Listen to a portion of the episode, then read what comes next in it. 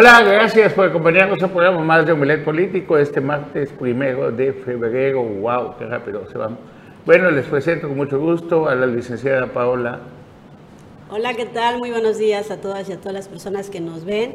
Eh, muchas gracias por acompañarnos. Tenemos invitada de lujo el día de hoy. Y bueno, Carlos, creo que vamos a tener un muy buen programa. Bruno, buenos días. Malofkin Lakesh, ¿qué tal? Buenos días. Y Carlos, qué eh, honor compartir con estas dos mujeres en la mesa el día de hoy. Bueno, y nuestra invitada de lujo, pues ya la vieron, es Leslie Henry Rubio. Muchísimas gracias, licenciada, por acompañarnos esta mañana. Al contrario, muchas gracias a ustedes por la invitación. Es un placer estar nuevamente aquí con ustedes. Pues de una vez, Paula, empieza. Oye, Leli, pero a ver, platícanos. eh, ¿Es precandidata única por el Partido Revolucionario Institucional? Así ¿no? es, estamos Correcto. en ese proceso interno del partido. Ah, muy bien, pues te felicito precisamente por alzar la mano. Obviamente este, este año estas elecciones son de las mujeres, yo estoy súper segura de eso, que vamos a tener una, ¿Cómo se una cree, mujer no? ahí. Nos creemos, pero bueno, ya era hora, ¿no? Ya era hora que nos Sí, cuando empiecen con sus cosas y a y todo, van a ver así su defensa. Las mujeres ya tienen allá una vecina que puso a su suegro de primer plurinominal. No, bueno, no, pero sí, hay, hay mucho poder, las, las mujeres, eh, obviamente alguno. estamos súper posicionadas, se ha pasado duda. muchísimo No es lo mismo verlos todos desde las gradas a gatorear. Em- empoderadas de capacidad comprobada y bueno, Leslie es una mujer de esas mujeres que dan resultados Ayer también. estaba platicando con una que Gracias. estaba decepcionada por haber apoyado a otra mujer. Oh, no, no, no, pero eso, Saludos eso no a María nosotras. estaba hablando de Lidia Rojas. Bueno, Ay. Leslie, sí, pues mucha gente piensa que el PRI está en peligro de extinción en todo el país y también aquí en Quintana. ¿Cómo te atreves a, digo, por qué te atreves a, a decir, bueno, ¿sabes qué? O sea, una mujer joven, talentosa, inteligente, con, un, con una buena trayectoria política. ¿Por qué decir por el PRI si tenías abierto Morena, tenías abierto todo? ¿Por qué? Por convicción, Carlos, principalmente, y porque el militar en el Partido Revolucionario Institucional para mí ha sido eh, motivo de formación política. Es el partido que también me ha dado precisamente las oportunidades de, de ocupar cargos desde los cuales he podido eh, servir y he hecho eh, pues un trabajo ya de muchos años.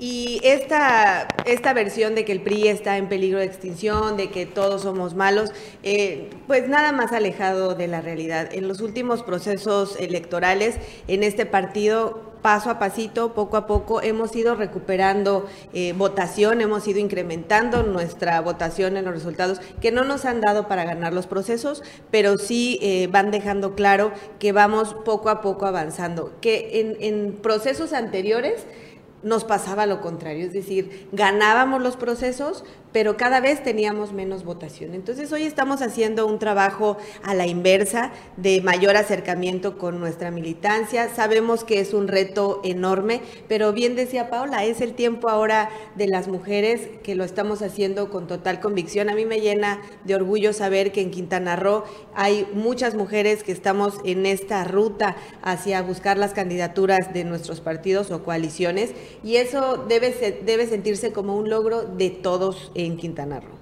Vemos que estás haciendo una combinación entre Jurassic Park y, Park y Harry Potter. Ahí que digo que rescataste solo que otro dinosaurio. O sea, la experiencia combinada con la juventud y eso, tienes fe que eso pueda funcionar. Claro, esa es la mayor fortaleza que tiene el partido. Tú sabes que fue durante gobiernos priistas que se inició Quintana Roo como Estado, que gracias a, buenos gobiernos priistas, Quintana Roo llegó a ser lo que, lo que fue durante muchos años, un Estado de oportunidad para la gente que aquí nació, para la gente que ha llegado de otros lugares buscando la oportunidad de, de crecer, de echar raíces, y así llegó a ser considerado uno de los destinos turísticos más importantes del mundo, un Estado que hace una aportación muy importante de recursos a la federación y todo esto se hizo con, con gobiernos de visión, con gobiernos eh, de, de, mucha, de mucho orden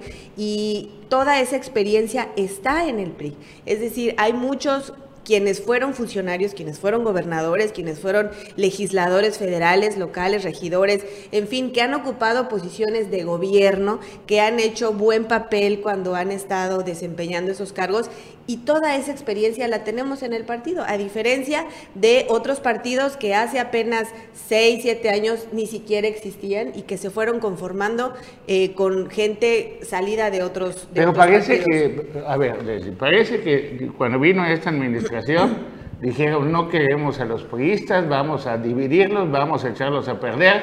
Y prueba de eso es que le mandaron a uno de los peores elementos a competir por la Diputación Federal. Y tan es así que hoy lo nombran director de la GEPRO. O sea, ¿te están dando a ti la libertad de escoger a tu equipo o te están imponiendo para los que te ayuden a perder? No, estamos con toda la disposición y con todas las ganas y el entusiasmo de competir. La verdad es que este proceso, esta elección es la nuestra.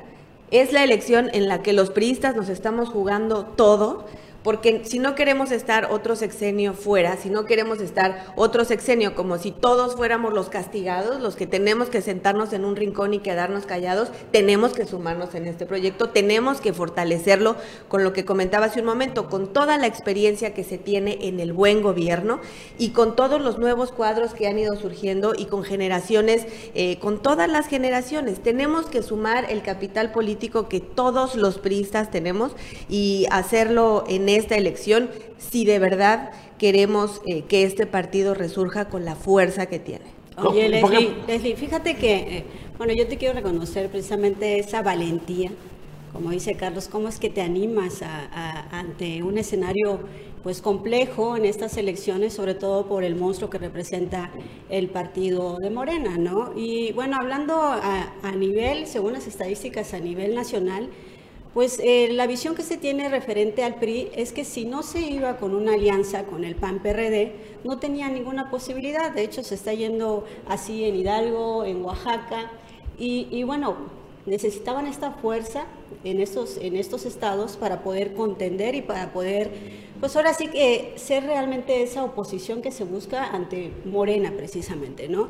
Estamos hablando que eh, se, habla estadísticamente que el PRI en el 2024 quizás solo llegue con, una gobernatura, que es Coahuila, donde está precisamente eh, la gobernatura y hay inclusive diputaciones, hay ayuntamientos que son gobernados por el PRI, pero además de esos estados ya, eh, ya no existen otros estados en los cuales tiene esa representación.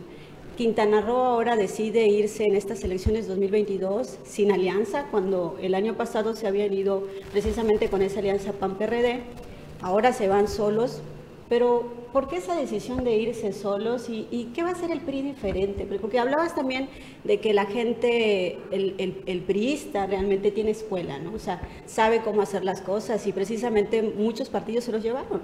O sea, Morena hay muchísimo priista, inclusive creo que en Hidalgo, si no me equivoco, eh, la persona que fue postulada de Morena es un reconocido expriista, ¿no? Entonces, eh, ahí, ahí, este había ahí este, mucha discusión entre la gente al interior de Morena de que no eran los clásicos, sino son postulamientos que hay de personas que han sido priistas.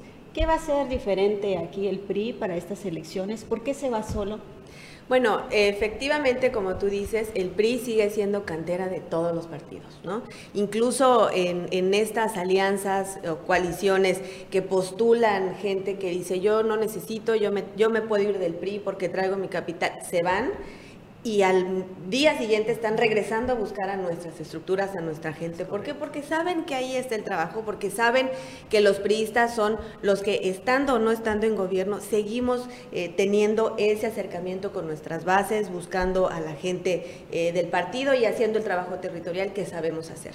Y en esta ocasión, eh, cada proceso es diferente, cada proceso electoral representa cosas distintas y las estrategias son diferentes. ¿Qué pasó en el proceso anterior en el que fuimos en, alianza? Eh, para empezar, se decidió, en mi, en mi opinión, un tanto tarde ir en alianza, se acuerda en la cúpula, pero hacia abajo eh, fue muy difícil que permeara, sobre todo porque en estados como Quintana Roo, donde el antagonismo entre el PRI y el PAN es histórico, eh, es muy difícil y lo comentábamos hace, un hace unos días que tuve reunión con, con, militancia en diferentes municipios y casos como Cozumel, por ejemplo, ¿no? que ahí ha habido alternancia entre PAN, PRI y son así, América Chivas, ¿no? Se ponen emocionantes. Este, y decían, fue muy difícil en el proceso pasado salir con el vecino de enfrente con el que siempre hemos discutido y hemos estado en contra, de repente decir, bueno, pero ahorita vamos juntos, ¿no? La verdad es que costó mucho trabajo que eso, que eso se diera. Pero además no podemos dejar de ver que en el proceso anterior, esta misma alianza PAN-PRD eh, y durante toda la administración se han dedicado a seguir denostando al partido, a seguir, como decía Carlos, buscando, buscando dividirnos para poder pues aprovechar esos espacios que hoy lo tenemos claro. Si los priistas eh, no nos unimos, no vamos a llegar a, ningún lado. Al PRI unido nadie lo paga. O sea, los malos ya se fueron. ¿Perdón? Los malos y las malas ya se fueron. Pues casi todos. sí, bueno. Dependiendo, de qué tipo de maldad estemos hablando. Bueno, o sea, los que perjudican al partido. Claro, y ha sido eh, consecuencia de actos que han sido perseguidos, que han estado sujetos a investigación, eh, y pues muchos de ellos ya no militan con nosotros, algunos ya militan en Morena, ¿no? Que no, necesitaron pasar por, por procesos legales, sino que pasaron por la purificación de la afiliación a un nuevo partido. Oye, ¿y tu candidatura fue así por dedazo o así? Pues mira. O fue así, te la ganaste ahora. la neta, porque pues, pues sí. Ya sí, pero que quede entre nosotros. Ah, sí, aquí, aquí. No, mira, el, la verdad es que vuelvo a, vuelvo a lo que decía hace un momento, las, las cosas se van definiendo ya muy cercanos los tiempos. Para mí, eh, y ustedes saben que teníamos dos cuadros hombres que habían estado trabajando, que habían estado levantando la mano, en mi opinión, ambos con trayectoria, con carrera, con capital político, tal, pero de repente se define ¿qué más? Arturo Contreras y Filiberto, ¿no? ¿Y eso se van a tomar proyectos? ¿Van a hacer su berrinche y se van a ir a otro lado? No, estamos trabajando de la mano. Pasa, claro. Pero lo que te decía hace un momento, los pristas hoy tenemos claro que si no vamos juntos, si no, no trabajamos unidos, no vamos a lograr. Leslie, frente a las elecciones y frente a este trabajo de las bases, recuperar a las bases que, que mencionas de los priistas quintanarruenses, ¿Cuál es la oferta política o cómo hacerse diferenciar frente a la máquina pubellante Guinda de Morena y nuestro nuevo personaje protagonista político, mediático de Palazuelos, que se va a llevar muchísimos votos de la gente que no sabe de la política? ¿Qué va a ser la diferencia del PRI? ¿Qué va a ser la diferencia de tu discurso para atraer a los votantes? Pues principalmente el que trabajemos unidos los priistas. Yo te decía o, he mencionado ya en diferentes momentos, pero durante muchos procesos se ha apostado a dividir al PRI y se ha logrado. Y ahí es donde se aprovechan los espacios que nosotros mismos vamos dejando. Pero si todas las generaciones de pristas que han trabajado en Quintana Roo, que aman a Quintana Roo y que han hecho mucho por este estado, nos unimos y, y nos ponemos un objetivo común que es recuperar a este estado, lo vamos a lograr y necesitamos primero reconciliarnos con nuestras propias bases, identificarnos todos como priistas que tenemos un mismo objetivo, porque en donde empiezan los protagonismos personales que decía Carlos, es ahí donde nosotros mismos perdemos. Y el ir hoy en unidad, quienes en su momento levantaron la mano para tener la oportunidad de la candidatura, para mí significa mucho. Hablábamos de los hombres, pero también todos sabemos que Coramalia Castilla levantó en su momento la mano, porque ella quería abanderar eh, la candidatura de nuestro partido eh, yendo en una alianza, no se dan esas condiciones y ella misma se suma a este proyecto y lo hace, eh, la verdad, aportando un gran valor. Todos sabemos de la calidad de política que es Coramalia, el trabajo que ha realizado. Para el PRI es un valor muy importante y saber que todos podemos trabajar en, unidad, pues nos da muchísima fuerza. Pero fíjate, a ver, hay, hay mucho exgobernador veleta y cosas que no me estoy metiendo así, no le estoy metiendo así mucho veneno a la pregunta para que no, o sea, no, no, no, pero, o sea, hablo de casi todos los exgobernadores, ¿ah? Bueno, y también el que está allá por allá, el que está nuevo, pues está más moreno que de otro lado. Entonces, ¿qué pasa? Te voy a poner el ejemplo para que no me vaya yo más, más atrás. Félix González Canto es asesor de Maga, de Laura, del PRI, de todos lados. Entonces, no, si tú hablas de reconciliar y que vamos a estar con los priistas puros y que las bases y todo, los que ponen el ejemplo de la de, la, de, ser veletas o de no estar, o sea, comprometidos con un proyecto son los exgobernadores, todos. Bueno, los exgobernadores por sí mismos representan un peso político en el Estado que nadie tiene, ¿no? Como asesores cualquiera va a querer tener como asesor a un exgobernador, más si estás buscando una gobernatura. Pero cuando es el gobernador que dice, este es de los míos, pero cuando es más veleta que, las, que esas de Mérida donde sacan agua en los pozos de los pueblos. Tenemos en cuanto ahorita regresamos a la puerta, no le sacamos. Dale.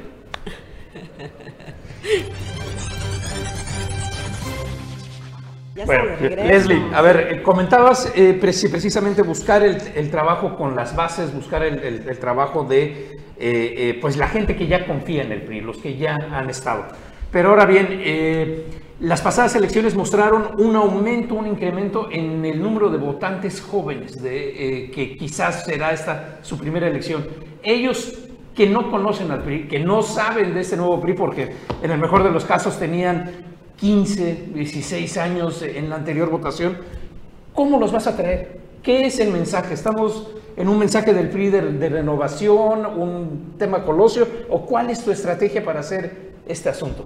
Pues tendremos que hacer un proyecto que incluya a todos, como decía hace un momento, en el que también los jóvenes se sientan representados y que puedan conocer a este partido. Como tú dices, el que no conozcan al PRI o que no tengan mayor referencia más que lo que podrán escuchar en casa o, que escuchen fuera, eh, pienso que nos da mayor oportunidad de presentarnos. También tenemos nosotros muchos cuadros eh, jóvenes, nuevos, que se han acercado al partido y creo que tiene muchísimo más valor el que hoy tengamos nuevas afiliaciones porque si estamos en un momento en el que, pues honestamente, no somos eh, el partido que éramos antes, que garantizaba cualquier triunfo, que casi cualquier candidato, eh, la mera candidatura representaba casi casi el nombramiento en el cargo, y que hoy, eh, aún en las condiciones en las que estamos, tengamos gente que se identifica con nuestros valores y principios y busca esa afiliación, pues ahí también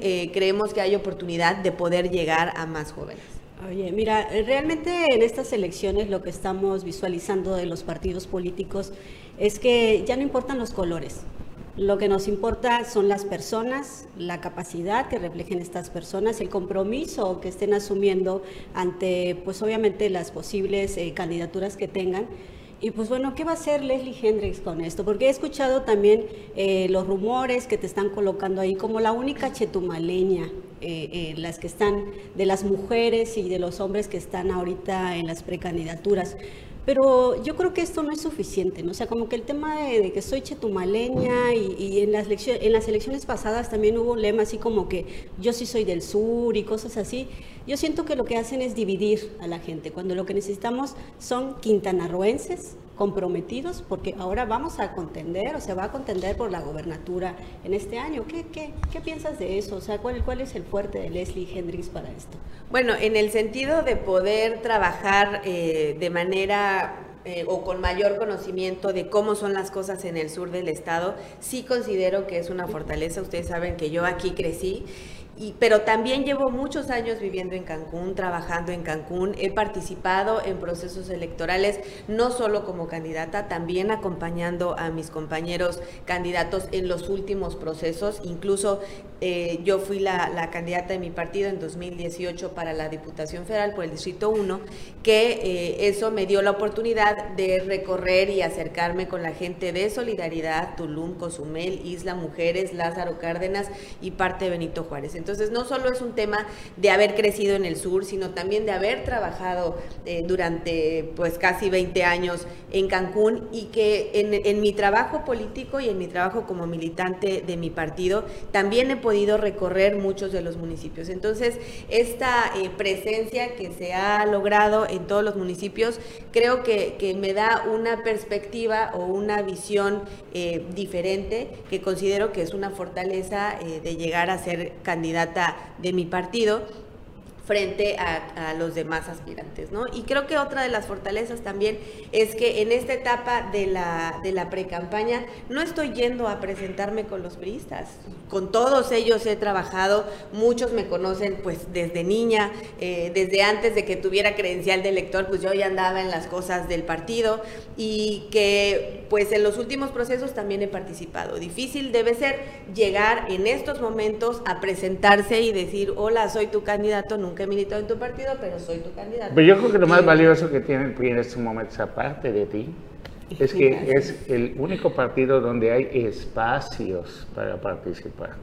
Entonces, por eso es importante, ¿sí? Porque no importa quién sea, sino, si ya los dividieron, ya los quisieron pulverizar, y pues discúlpame, pero es la verdad, o sea, el rencor que se dio porque no fue el candidato favorito, el señor Carlos Joaquín, y fue Mauricio, eso causó rencor, que ese rencor pues, ha durado durante muchos años y le ha hecho mucho daño a Quintana Roo. Ahí va por allá medio suavizando, pero de que han mandado a los peores al PRI a dividir al PRI, así lo han mandado.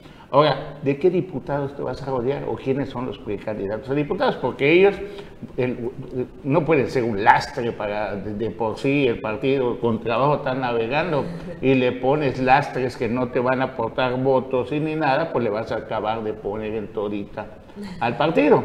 Entonces sí sería interesante que nos platiques quiénes son tus prospectos a diputados. Bueno, eh, justamente el día domingo se dio la inscripción de los aspirantes a las diputaciones locales en los 15 distritos, que es, es justo decir eh, que esta cuestión de la paridad, de la participación de los jóvenes, de los cuadrantes de competitividad, es todo, todo un tema y todo un reto para, para los partidos y para las coaliciones para poder eh, postular, ¿no? Y hemos cumplido con todo lo que se establece en la ley en cuanto a la postulación equitativa entre hombres y mujeres, en cuanto a los porcentajes de, participación de los jóvenes, de la representación indígena, etcétera. Entonces, eh, está, estamos eh, todavía en ese proceso.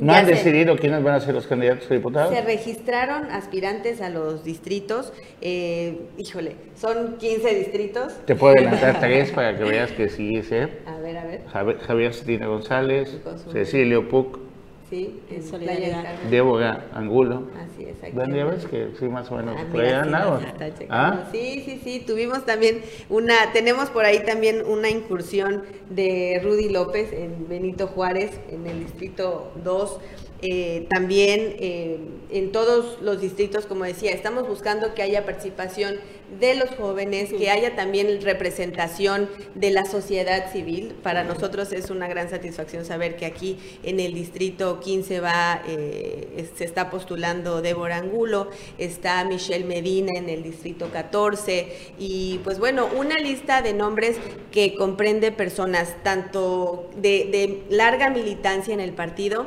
como personas que se han identificado históricamente con el partido y que hoy toman la decisión de participar y de ir en búsqueda de una curul en el Congreso. Débora es la que estaba en la Asociación de Hoteles. Así es. Sí, sí, sí. Pues sí se escucha, pues obviamente nutrida esta, esta participación, obviamente de, de, personas reconocidas. Como dice Carlos, es importante saber quiénes acompañarían a la candidatura precisamente porque son los que van a hacer ese soporte, ¿no? Para, para crecer, hacer crecer eh, eh, al PRI en estas elecciones de 2022. Y, pues, llegan mensajes y, te dicen que de parte de quién? Que no son 10 proyectos, que son muchísimos más. Lupita Romero nos dice que cuál va a ser tu propuesta de ganar eh, bueno, en este momento legalmente no podemos hablar de propuestas, estamos dentro de un proceso interno y las leyes electorales nos impiden hablar de propuestas. ¿Cuándo ya vas a empezar con todo? Ya vas a empezar, ¿no? ¿Cuándo vas a empezar? El, bueno, estamos, el 10 de febrero termina esta primera etapa que es de la pre-campaña y pues la campaña inicia propiamente en abril. Entonces, hasta ese momento podríamos ya estar hablando de nuestras propuestas. O sea, la campaña son dos meses, es abril y mayo, y ya el 5 de junio ya... 60 días, intensísimos. ¿Sí? Oye, Leslie, actualmente el PRI tiene una presidencia municipal, que es la de Bacalar, y tiene solo esa, ¿verdad? Y dos diputaciones. Ya le están quitando hasta la presidencia municipal. No, ¿por Sí, la presencia de la GEPRO allá y de José Alberto Alonso Valle, que mandó el gobernador a dividir Bacalar. A lo mejor y el, ayudar. peligro del parque ecológico, etcétera, etcétera, pueden perder hasta la presidencia. no, jefe, Oye, Leli, bueno, partiendo de esto, realmente es el capital político que representa actualmente el PRI. O sea, ¿se espera crecer lo suficiente con Sí, esto? claro, de hecho, eh, fíjate que en la representación que hice, si bien hoy solo tenemos una presidencia municipal, tenemos el doble de regidores que tuvimos en la elección pasada. Y eso eh, nos ayuda en esa representación en cada uno de los municipios. En Benito Juárez no tuvimos eh, regidores en el, en el trienio pasado, ¿no? Esta vez tenemos Si les dan libertad, los van a ayudar bastante, la verdad. Sí, no hay la mano que me hace la cuna desde el 22 de enero para poderles poner piedritas en el camino.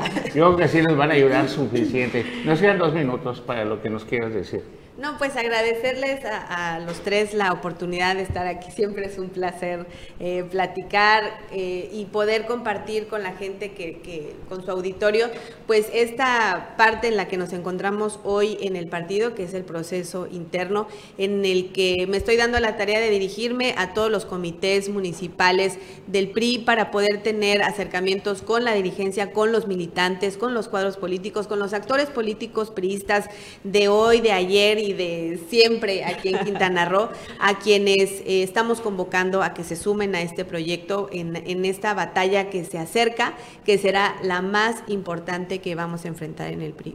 Te manda saludos Hugo Ballesteros de Bacalar. Ay, gracias, saludos también, amigo, de muchos, muchos años. Bueno, pues súper agradecidos, la verdad que nos hayas levantado la rating esta mañana aquí en el Político. Ah, Sí. todo el mundo está mandando mensajes anuales y todo, se ve que... Ah, Mucho éxito, Leslie. Muchas Mucho gracias éxito en a todos. contienda. pues Muchísimas bien, muchísima suerte. a corte.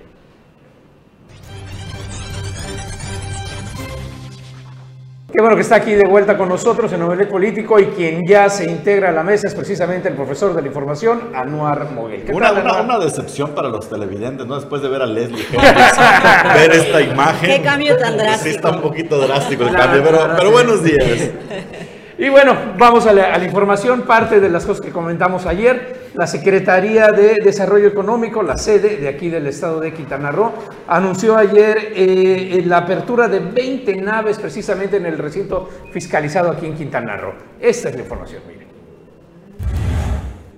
Actualmente el Parque Industrial Recinto Fiscalizado Estratégico de Chetumal cuenta con cuatro naves construidas, las cuales se encuentran ocupadas por empresas de tecnología como Datacom o Acer Cancún, la fábrica de textil y guayaberas de la empresa Blazer y una empresa dedicada a la logística, Mercado Libre, que está por abrir sus puertas al sur de Quintana Roo.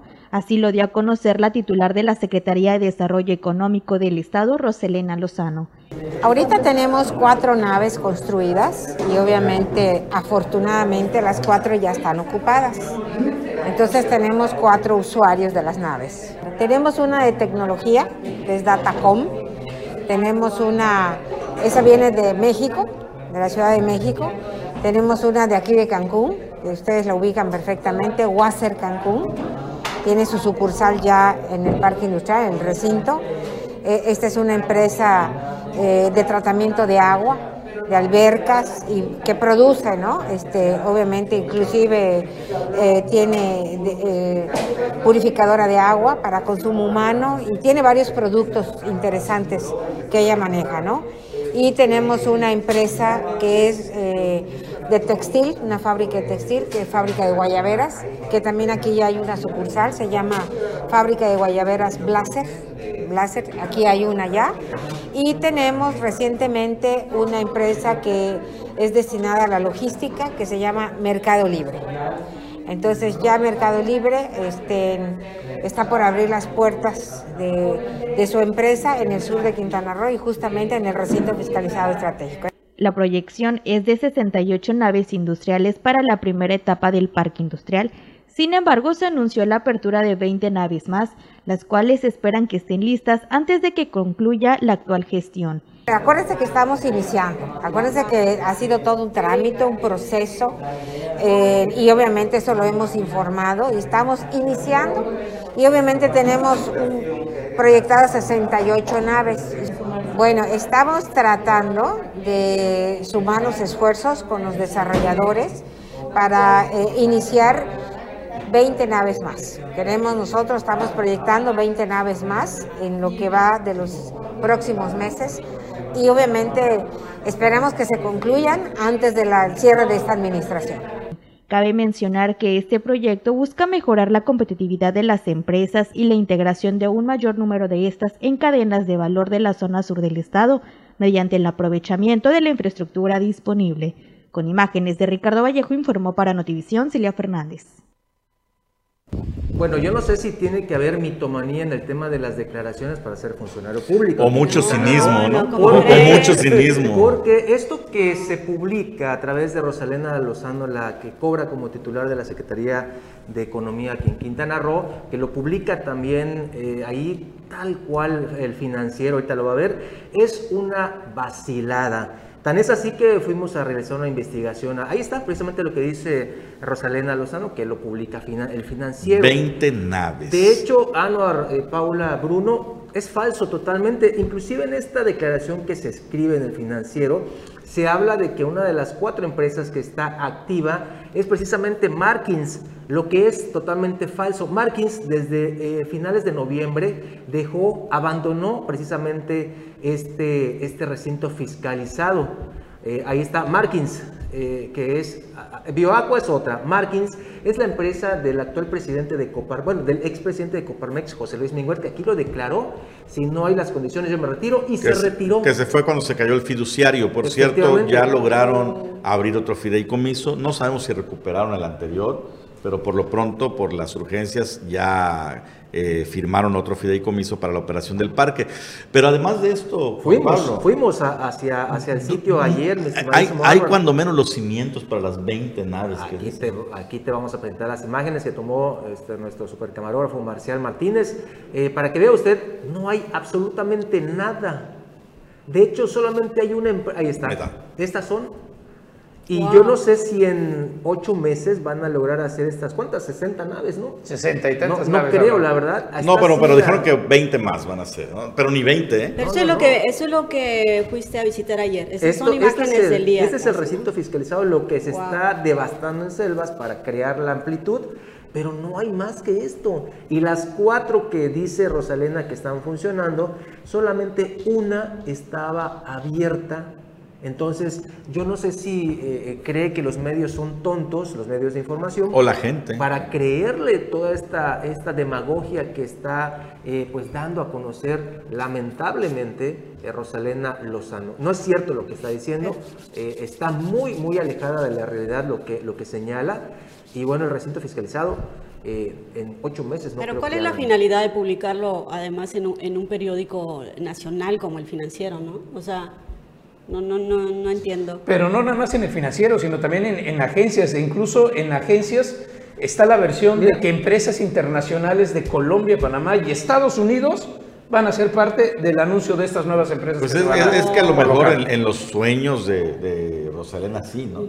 Pero, la realidad es que vamos a ver el tiempo que queda y la magnitud de la obra. 20 naves en 8 meses. No, no, no, se, no se antoja ni siquiera posible. No creo. De hecho, hay una imagen que mostró hace un ratito Marcial. Se ve eh, la nave principal donde en teoría están estas cuatro empresas. La de medio es la única que está aperturando de manera diaria. Las restantes, ahí está, mira, ve, la de medio es la única que está abierta. Y ahora bien, hay que hacer hincapié, eh, Juan Pablo, Juan Pablo, que esto este recorrido se realizó en horario de oficina, por sí, la mañana. sí, Fuimos, o sea, no es a las 6 de la tarde, no, no, no, Fuimos a las 12.45 del mediodía. Ahí está, esa es la única que está funcionando. Ahora pico. Bueno, pues la otra empresa, mira, hasta, hasta selva tiene, la última, jardín. La última, la última es precisamente la que tenía eh, es José Luis Minguer. Es, efectivamente.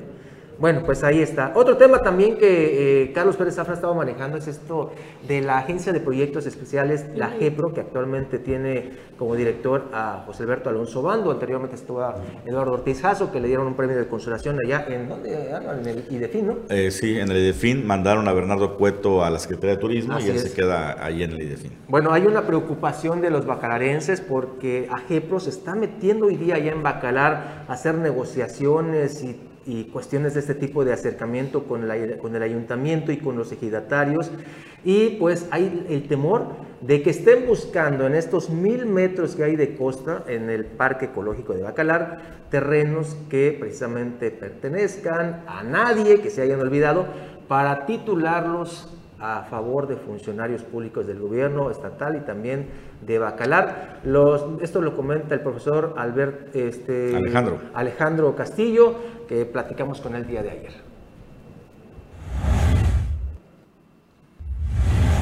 Agencia de Proyectos Especiales AGEPRO en Quintana Roo está metiendo manos en el municipio de Bacalar para hacer proyectos en el parque ecológico con mil metros de costa en la laguna de los siete colores, pero se teme que esto pueda generar robo de predios de alto valor económico que sean titulados posterior a funcionarios del actual gobierno, como pasó en la administración de Roberto Borge Angulo, donde hubo un robo descarado de predios de alta plusvalía en todo Quintana Roo, advirtió el profesor Alejandro Castillo, activista en Bacalar. Más allá no lo sabemos. Yo creo que ahorita que entró a GEPRO, pues vale la pena, hombre, que se pongan de acuerdo bien. Y no vaya a pasar que la GEPRO esté entrando a Bacalar solamente para identificar los lotes que no tienen dueño, agenciárselos y al rato están titulados a nombre de, notables personajes, incluso de la política, tanto de Bacalar como estatal. Yo te aseguro que si empezamos a hacer una investigación seria ante quien corresponda, cuántos lotes después que Bacalar se hizo municipio se han agenciado funcionarios del gobierno, tanto municipal o estatal, nos vamos a llevar la sorpresa del mundo que muchos del 2011 para acá están en manos de todos menos de gente bacalarense y que eran lotes que bien pudieron haber servido como reserva para lo que Bacalar necesita. Lo mismito que pasó con Beto Borge.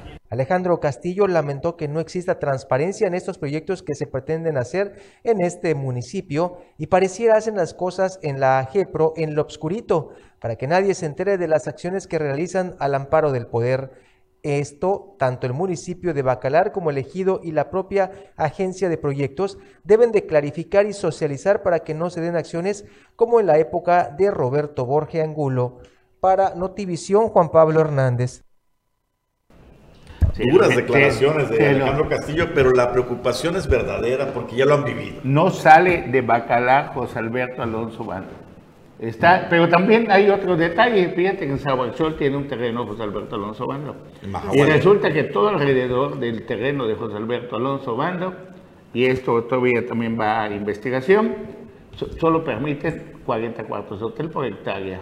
Pero donde está él, como por arte de magia, más de 100 cuartos de hotel. Entonces, divide, bueno, la parte de León con la de Mole se sirve con la cuchara de mole se sirve. Pero pues otra vez sigue la invitación, ¿no, José Alberto? No queremos estar allá. Por lo pronto lo de Bacalar ya está causando ruido. ¿Por qué? Porque usted no se da el tiempo para aclarar qué está pasando allá. ¿Qué está cuando haciendo la gente? Cuando, la, cuando la, gente cercana le pregunta a, bueno, Chepe, ¿y este señor qué onda? Porque ¿Qué tal está cada vez que cada vez que habla Chepe, gracias al señor que manda en el Estado, gracias al señor que manda en el Estado, pero por otro lado, el señor que manda en el Estado le mandan su enviado especial de máxima confianza en estos momentos, ahora sí que el cuerpo del país de los ciegos es el rey, y le manda a José Alberto Alonso Bando pegadito a Bacalar. Entonces, ¿tú crees que es porque está muy preocupado por Bacalar? ¿Por qué no se preocupa por Mahahual también? Por Chetumal, por tantas inversiones que hay en Tulum, etcétera. Bueno, entonces yo creo que ya no queda mucho, ya en el negocio que tienen que hacer. Cosas que pasan. Bueno, ayer venía la tarea de dar una vuelta por el bulevar. Dije, bueno, gol por el bulevar, a ver cómo están.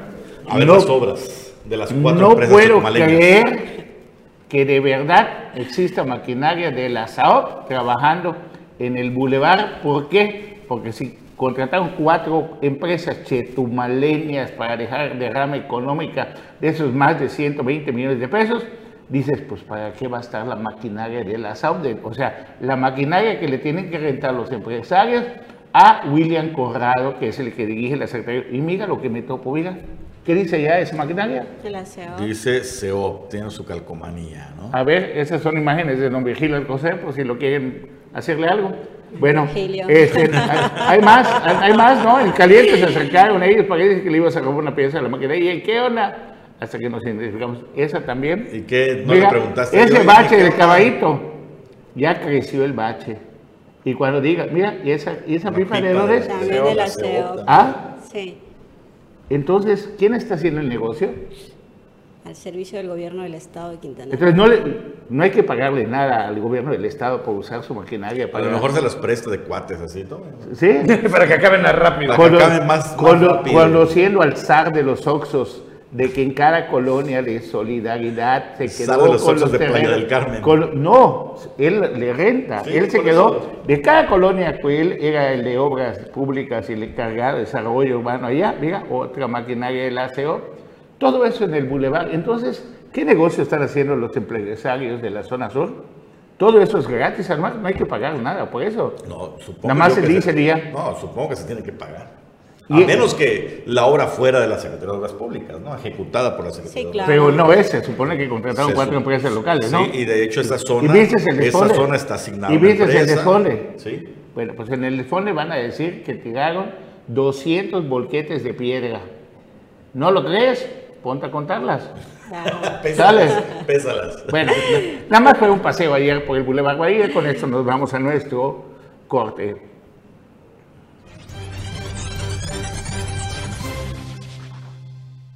Y así amaneció el municipio de Tulum esta mañana. Vamos a verlo. Ah, qué bonito. Ah, todo nos pasa. Sí, hermoso.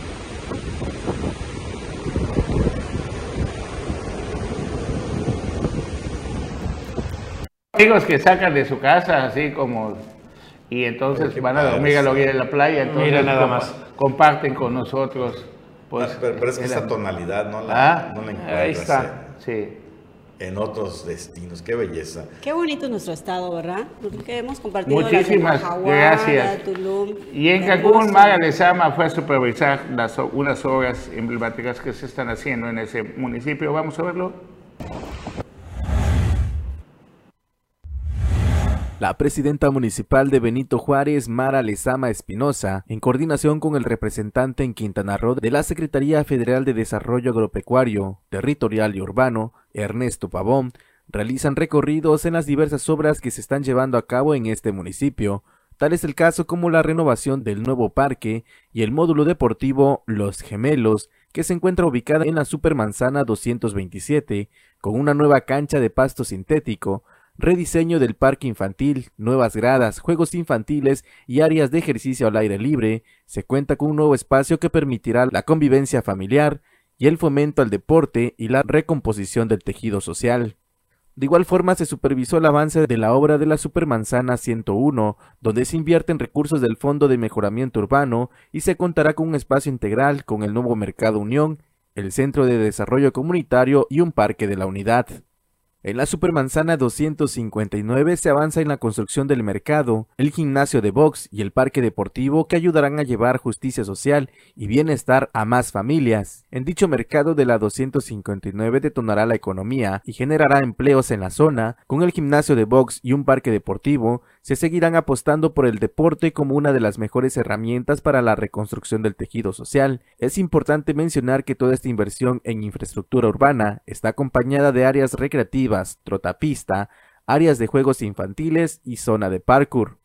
En ese mismo sentido, supervisaron el avance de la obra del complejo deportivo de la Supermanzana 21, que incluye la construcción del estadio de béisbol Beto Ávila, la remodelación de cuatro canchas deportivas y un skate park. Esta obra sin duda fortalecerá el tejido social, además de enriquecer las opciones deportivas, de esparcimiento y recreación por las y los benitojuarenses en el centro de la ciudad, incentivando la sana convivencia y una vida más saludable. Para Notivisión, Leonardo Hernández. Bueno, y la presidenta municipal de Otompe Blanco, Yesús Martínez, invita para que, para que uno conozca qué hizo durante sus primeros 100 días de gobierno. Amigas y amigos, les invito para que me acompañen a través de mis redes sociales en el mensaje que dirigiré a las y los otonenses con motivo de mis primeros 100 días de actividades. Seguiremos trabajando para convertirnos en el municipio que todas y todos queremos.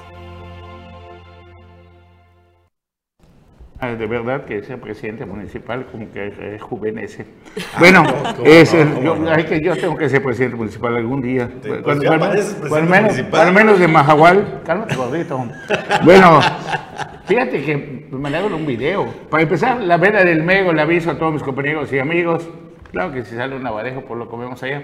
Pero la veda del Mego inició hoy. Va a durar dos meses. Está prohibido capturar megos en toda la península de Yucatán, en lo que es Campeche, Yucatán y Quintana Roo. Así que dos meses, ojalá que se pueda descansar lo más posible a los megos. Que les den su periodo Y de fíjate que reproducción. mandaron un video de Calalmul, cuando era yo muy jovencito, hace más de 50 años, más 45 años. Iba yo de cacería a un lugar que se llama Río de Sempeño, ahí estaban las ruinas de Calalmul en kilómetro 98, camino de adelante Ispujil rumbo a Escárcega. Ahí íbamos de cacería y ahí estaban las ruinas, todavía no estaban descubiertas en aquel momento. Descubiertas es, todos sabíamos que existían, pero no las le habían quitado la cubierta, como está Xcabal.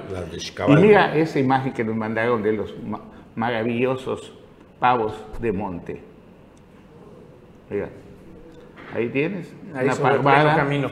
¿Ah? A medio, sí, a medio camino salían. Oye, lo puedes ¿Ah? agarrar incluso. No, no, Correteado. No, no, no, no. Mira, pero ve qué bonito. Ahí están los cantores, es el, el pavo ocelado, es su nombre porque la punta de sus plumas parecen ojos. Entonces, son bien bonitos. Y cuando está permitido también son bien deliciosos. Hay que ponerle un clavo con sal a la tapa de la olla porque están más duros. Bueno, Oye, Carlos, bueno, retomando Ajá. un poco los temas políticos y demás de seguridad, pues de, eh, pre- precisamente como consecuencia de todo el tema de si está el FBI, está la DEA o no, ayer se reunió Ken Salazar, el embajador de Estados Unidos, con Marcelo Ebrard, el secretario de Relaciones Exteriores, acabaron la, eh, para evitar precisamente lo que son eh, los delitos que están vinculados al narcotráfico y el, y el trasiego ilegal entre los dos países. Así que de alguna manera sí vamos a tener al FBI y a la DEA. Siempre, siempre, bueno, siempre pero ya estado- oficialmente, ya oficialmente ya hay un marco, ya siempre, declaró, siempre han ya estado está. Siempre- acá. siempre han estado. Siempre han estado acá. Oiga, y, y antes de terminar, hay que, hay que mostrar la balconeada que se dieron solitos en Movimiento Ciudadano, ¿no? Sí. Tenemos la imagen ahí en la producción de este tweet de la cuenta oficial de Movimiento Ciudadano. A ver qué dice. A ver, producción, si nos pone por favor la imagen este, enviada. Ahí apareció, cuando la vimos por primera vez, todos pensamos que era una broma, ¿no? Pensamos que era fake. ¿La, la tiene producción? Pero mientras lo tiene, la te la imagen de Movimiento Ciudadano, ¿no está? Bueno, Adán Augusto, pues ya agarró todo el autoritarismo, ya agarró fuerza y ¿sabes qué? Dijo que las cosas del Senado se discuten en Palacio Nacional. Claro. Ahí Ah. está, la búsqueda de la O sea, política. ¿Quería nadie encargado de la política interna del país que sea del mismo estilo de autoritarismo del señor presidente de la República? Pues ahí está Adán Augusto que se perfila. Miren Es uno cuánto de los falta. duros, ¿eh? ¿Ah? Es uno No, de los y el, duros y el de- enfrentamiento con Monreal abiertamente ahora. Ahora abiertamente enfrentamiento como real y como gobernador de Tabasco no fue lo mejor que le pasó a Tabasco, tenía hecho, no. varios, varios negativos como gobernador de Tabasco. Que lo jaló, que su amigo, pues me estaban discutiendo que el presidente no gobierna con sus amigos, no, seguro con sus enemigos. Entonces, Claro que gobierna con sus amigos. Claro. Su primer círculo. ¿Tú cuando vas a tomar, bueno, cuando ibas a tomar los tragos, ¿con quién ibas? ¿Con tus amigos o con tus enemigos? Eh, soy periodista, a veces voy con enemigos. Pues muchísimas gracias a todos los que ven. Mañana le pasamos el chisme del Movimiento Ciudadano. Pero dicen que es una cuestión de familia. Dice la cuenta oficial del Movimiento Ciudadano y se refieren a don Carlos Cardín y a su nueva Lidia Rojas Fabro. Pero dicen que es maldad de Chanito también. Claro, pues es él maneja la cuenta. Ah, pues si, si- hey, si me invitas a la fiesta y no me das nada, pues lógicamente cada quien habla como le va a la Claro, fiesta. claro. Bruno, muchísimas gracias. Buenos Aquí días. nos vemos mañana, gracias. Paula González. Qué gusto que nos hayan acompañado. Muy buenos días. Cada vez que veo una candidata, veo que así estiras tu pie como que ya te vas a ir a una No. campaña. ¿Ah? ¿No? Bueno, Anuel Moguel, Hasta mañana. Muchas gracias a todos los que nos ven, muchas gracias por sus comentarios, gracias a la confianza de don Carlos Toledo Caronel, que aguanta vara. Así que nos vemos pronto. Gracias.